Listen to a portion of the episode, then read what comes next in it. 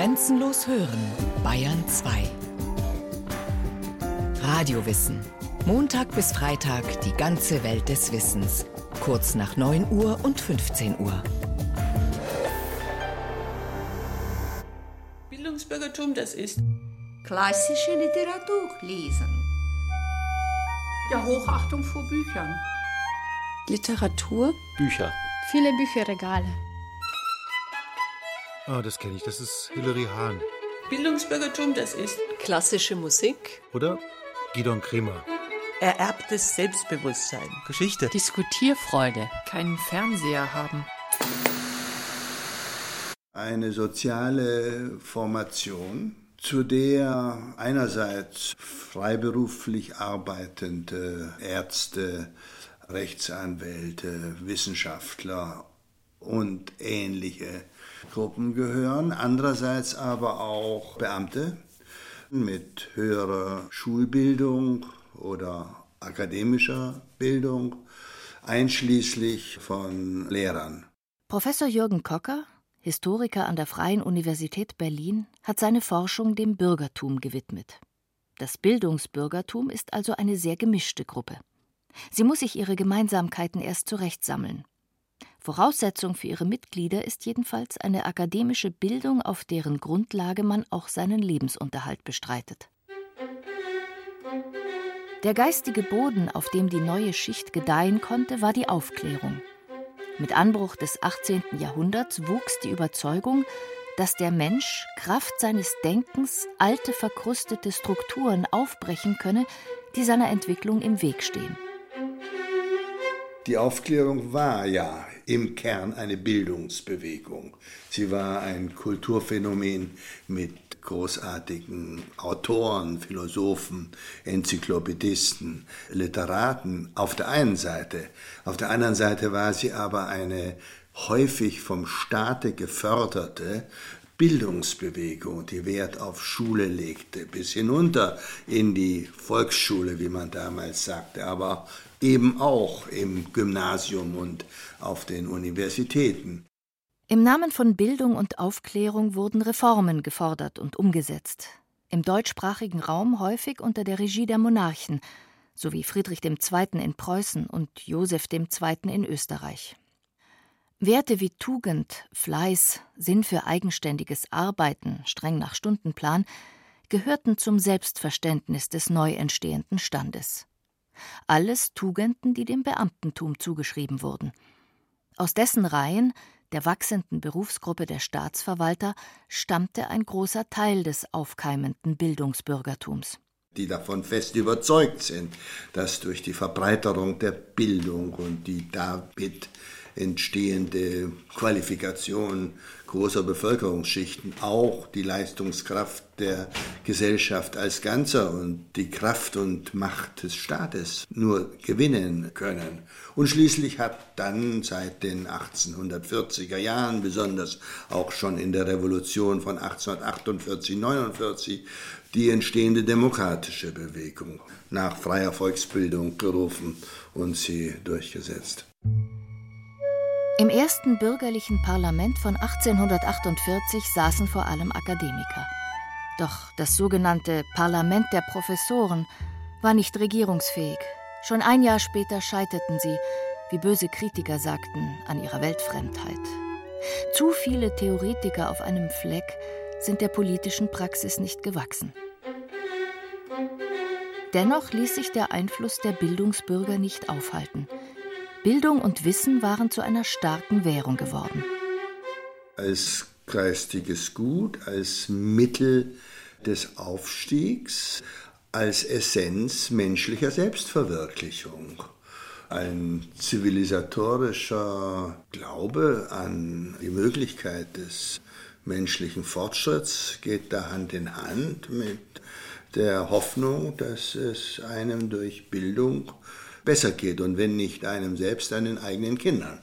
Und das geht nun weit in die Volksbewegungen, in die sozialdemokratische Arbeiterbewegung hinein. Und insofern ist das Bildungsbürgertum auch nach unten hin ein Stück weit offen. Gegen Ende des 18. Jahrhunderts geschah noch etwas. Die sogenannte Leserevolution veränderte den Umgang mit dem geschriebenen Wort grundlegend. Damals wechselte sozusagen das intensive Lesen zum extensiven Lesen. Bis dahin las man, wenn man überhaupt lesen konnte, die Bibel, das Gesangbuch und vielleicht irgendeinen Bauernkalender, in dem ohnehin jedes Jahr das Gleiche drin stand. Und nun begann man viele Bücher jeweils nur einmal zu lesen, aber man hatte eben eine Vielzahl von Büchern und das erweiterte den Horizont der Leser natürlich sehr stark. Dr. Helmut Mojem arbeitet am Deutschen Literaturarchiv in Marbach am Neckar. Er leitet das Archiv des Cotta Verlages, der Literatur gezielt für das Bildungsbürgertum herausgab. Es gab im Cotta Verlag eine Kulturzeitschrift, die den Titel hatte Das Morgenblatt für gebildete Stände. Und da haben sie im Grunde im Kern das, was sich damals abgespielt hat, nämlich die Ersetzung der alten Ständeordnung, die durch Geburt über die Aristokratie definiert war, durch eine neue Ordnung, die sich nun durch Bildung definierte. Seit dem Jahr 1807 konnte man sich in dieser Zeitschrift das nötige Wissen anlesen, das es brauchte, um zu diesem Stand zu gehören. Die Auflage von 2000 Stück mag gering erscheinen, doch gab es damals kaum Privatabos und die Exemplare gingen durch viele Hände die lag in den sogenannten Museen der Städte aus. Museum ist nicht das, was es heute bedeutet, sondern das war die Lesegesellschaft, also auch ein Ort der geselligen Bildung. Man traf sich dort und plauderte oder trank und aß, aber man las eben auch die neuesten Bücher und Zeitschriften. Fachzeitschriften sprossen wie Pilze aus dem Boden. Sie beleuchteten technische Fortschritte, naturwissenschaftliche Erkenntnisse und gesellschaftliche Lebensbereiche wenn ihr im Kreise eurer Lieben die langen Winterabende am traulichen Ofen sitzt, oder im Frühlinge, wenn vom Apfelbaume die weißen und roten Blüten fallen, mit einigen Freunden in der schattigen Laube, dann leset unsere Schrift. Ein Blatt soll's werden für das Haus und die Familie, ein Buch für Groß und Klein, für jeden, dem ein warmes Herz an den Rippen pocht, der noch Lust hat am Guten und Edlen.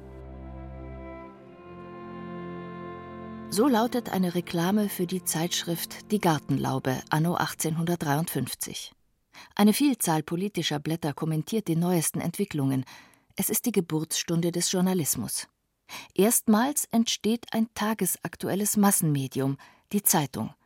Sie gibt den politischen Bewegungen eine Plattform und erreicht mehr Menschen als jede öffentliche Veranstaltung.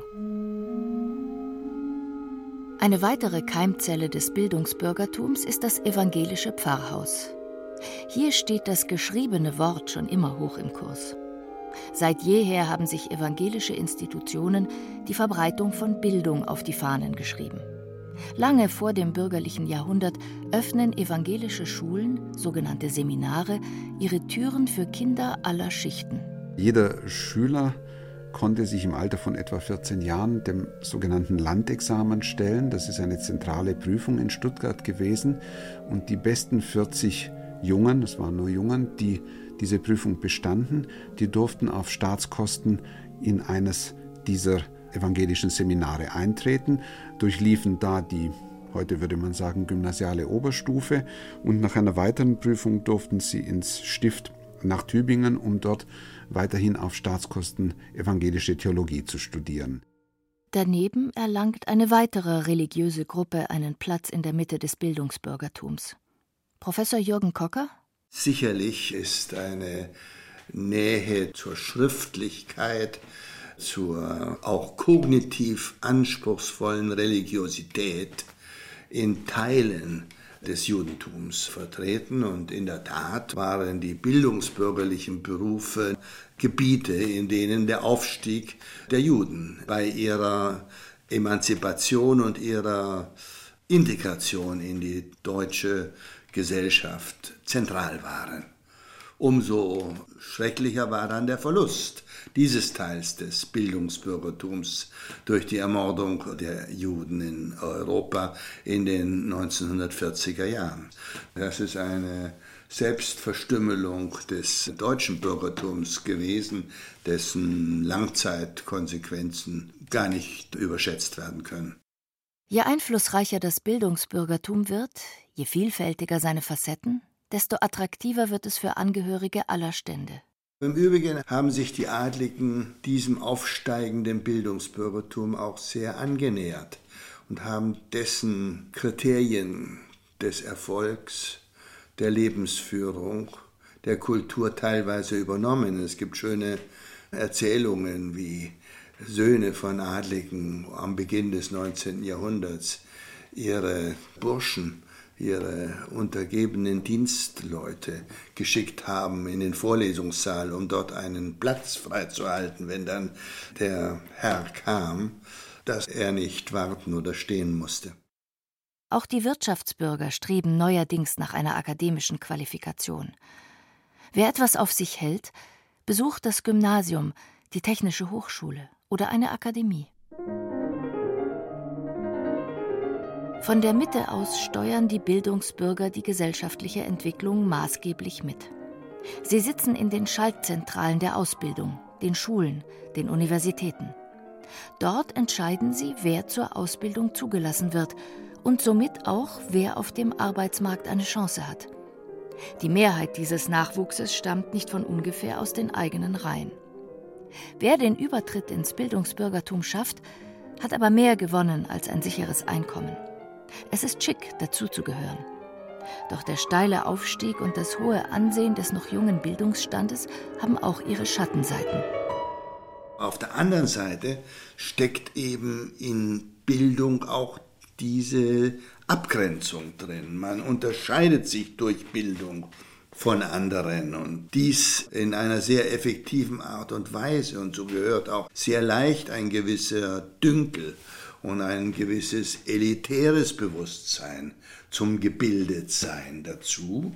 Und hier steckt eine Grenze der Demokratisierungsbereitschaft und eine Bremse des Demokratisierungswillens. Das muss man zusammen sehen. Und die Demokratisierungsschübe sind dann mehr von nicht akademisch gebildeten Politikern, Bewegungen, Interessenten ausgegangen. Im Laufe des 19. Jahrhunderts lässt die politische Bedeutung nach.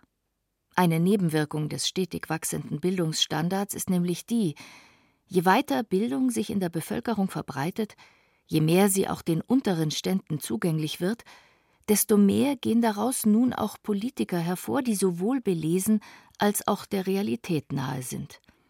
In den 1860er Jahren entsteht aus der Arbeiterklasse eine neue sozialdemokratische Partei, die schnell an Zugkraft gewinnt.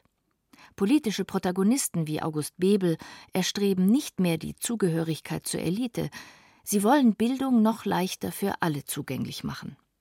Für die Bildungsbürger gerät ihr Markenzeichen in Gefahr. Wenn sie als Gruppe bestehen wollen, müssen sie die Bildung als Alleinstellungsmerkmal noch stärker hervorheben. Im späten 19. und frühen 20. Jahrhundert leben die konservativen, die defensiven Grundhaltungen in diesem Bildungsbürgertum zu. Man betont die gläsernen Mauern, Walter Rathenau, zwischen sich selbst und den anderen, den Ungebildeten. Gebildet zu sein ist eben auch eine Distinktion, ist ein Vorsprung, in dem man sich sonnt und den man dann auch durch Betonung der Unterschiede und damit auch häufig des Dünkels und der undemokratischen Lebensweise herausstreicht. Der Stellenwert der Bildung verändert sich. Einst die Grundlage für ein Lebensideal, wird sie nun zum Statussymbol. Es ist nicht einfach, diesen Status hochzuhalten. Eine wichtige Bastion ist die Familie. Schon immer spielt sie eine zentrale Rolle im bürgerlichen Leben. Auf Neigung gegründet und durch Liebe verbunden, schreibt die Sozialhistorikerin Gunilla Budde, in Absetzung von Wirtschaft und Politik sollte die Familie eine Gegen- und Komplementärwelt bilden. Dazu braucht es ein gehobenes Einkommen des Familienoberhaupts, um Dienstboten zu haben und so den Raum für Muße zu schaffen – einen Ruhehafen im rastlosen Getriebe der bürgerlichen Leistungsgesellschaft. Diese Familie muss jetzt noch mehr erfüllen.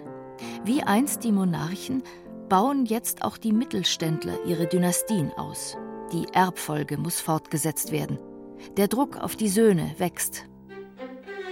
Heinrich zum Beispiel der für seine Disziplinlosigkeit büßen muss. Da der Heinrich in ungeregelter Tätigkeit und leichtsinniger Vergesslichkeit fortlebt, überhaupt nicht imstande ist, seine Betriebsamkeit nach eigenem freien Willen auf eine vernünftige und zweckmäßige Weise zu regeln, so will ich ihm hiermit nochmals die Pflicht ans Herz legen und ihn auffordern zur Ordnung, zum geregelten Fleiß, zur vernünftigen. Dem Teenager Heinrich Hoffmann, späterer Autor des Kinderbuchs Der Struwelpeter, blühen strenge Auflagen für den kostbaren Rest seiner Ferien. Folgende Einteilung der Zeit. Erstens 20 Minuten Zeit zum Waschen und Anziehen. Zweitens bis zum Kaffee Klavierübung. Drittens von 8 bis 10 Uhr Zeichnen. Viertens von 10 Uhr bis zum Mittagessen Repetition der lateinischen und griechischen Grammatik. Fünftens und so fort bis 9 Uhr abends. Mancher Bürgersohn hält den Druck nicht aus. Suizide sind nicht selten. Aber auch von den Töchtern wird viel gefordert. Hier sind nur einige der Erziehungsziele aus einer pädagogischen Broschüre von 1877. Drei neue Sprachen fließend und elegant sprechen, brillant Klavier spielen, mit Ausdruck singen, in der Literatur dreier Nationen zu Hause sein, geistreiche Briefe schreiben können, die Geschicklichkeit, feine Stickereien zu verfertigen und das angenehme Talent, originelle Skizzen nach der Natur zu entwerfen. Man muss eines Tages eine vielseitig unterrichtete, angenehme, graziöse junge Dame in die Gesellschaft einführen können, welche durch den Firnis ihrer Kenntnisse, Talente, Reize aller Art die Wahl eines unabhängigen reichen Mannes zu fesseln verstehe. Um diese Fertigkeiten unter Beweis zu stellen, lädt die Familie zu kulturellen Veranstaltungen im häuslichen Rahmen ein. Man kann teilhaben am gebildeten Gespräch und sich auf diese Weise als Angehöriger der gebildeten Kreise fühlen. Der Ort eines solchen gebildeten Gesprächs waren die Salons des 19. Jahrhunderts. Die Luft muss nur so vor klugen Gedanken geflirrt haben. Manuskripte wurden vorgelesen und der Kritik ausgesetzt. Musiker nahmen auf dem Klavierhocker Platz, um Kompositionsentwürfe zu intonieren. Urteile über Theateraufführungen und Operninszenierungen wurden gefällt. Durchreisende Wissenschaftler lieferten sich Diskursduelle mit Kollegen.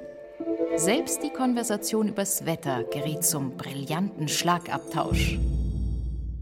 So schildert es Gunilla Budde in ihrem Buch Blütezeit des Bürgertums. Ein Programmpunkt, der niemals fehlt, ist die Hausmusik. Das meistgespielte Instrument ist das Klavier. Es vereinigt alle Eigenschaften, die es für die bürgerliche Benutzung prädestiniert. Eine übersichtliche Ordnung der Töne auf der Tastatur, eine Spielhaltung, die auch für Frauen züchtig genug ist, und die Möglichkeit, mehrstimmiges allein zu spielen.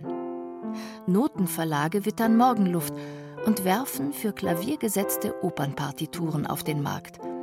Am erfolgreichsten aber sind Anthologien für den Hausgebrauch – Kurze, einfache Stücke, die die Bürgertochter auf dem Hausmusikabend darzubieten hat.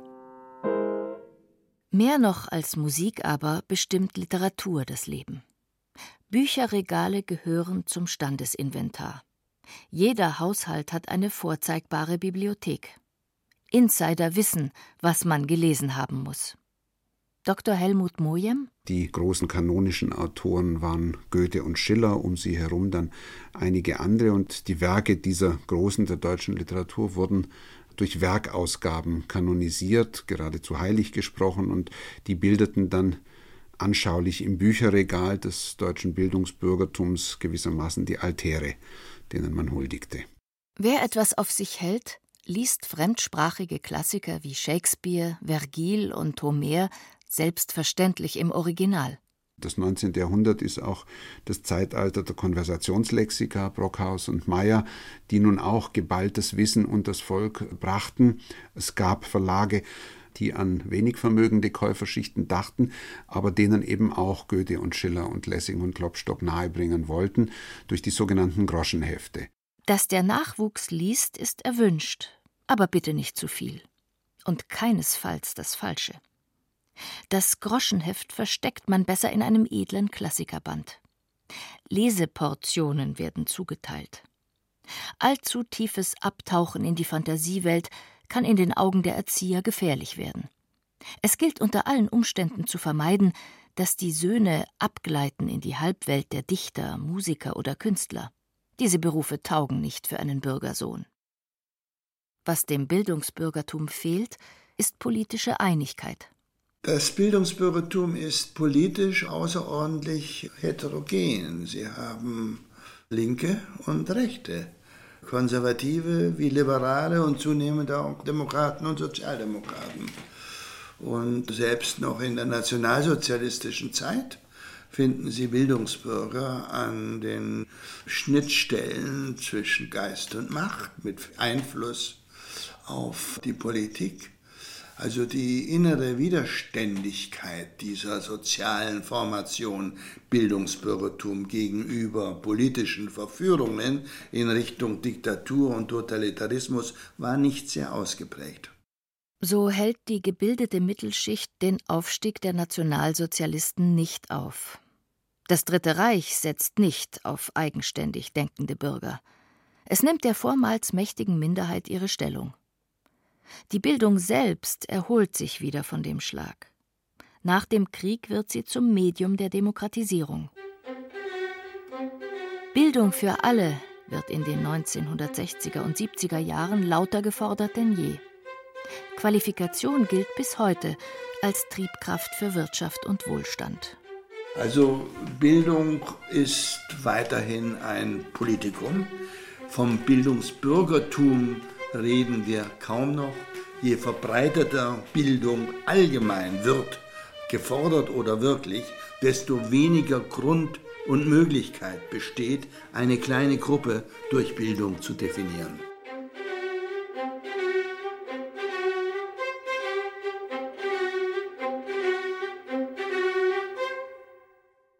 Sie hörten Wissen als Währung, die Geschichte des Bildungsbürgertums von Christiane Neukirch. Es sprachen Irina Wanker, Jennifer Güsell und Heinz Peter. Ton und Technik Fabian Zweck. Regie Martin Trauner. Eine Sendung von Radio Wissen.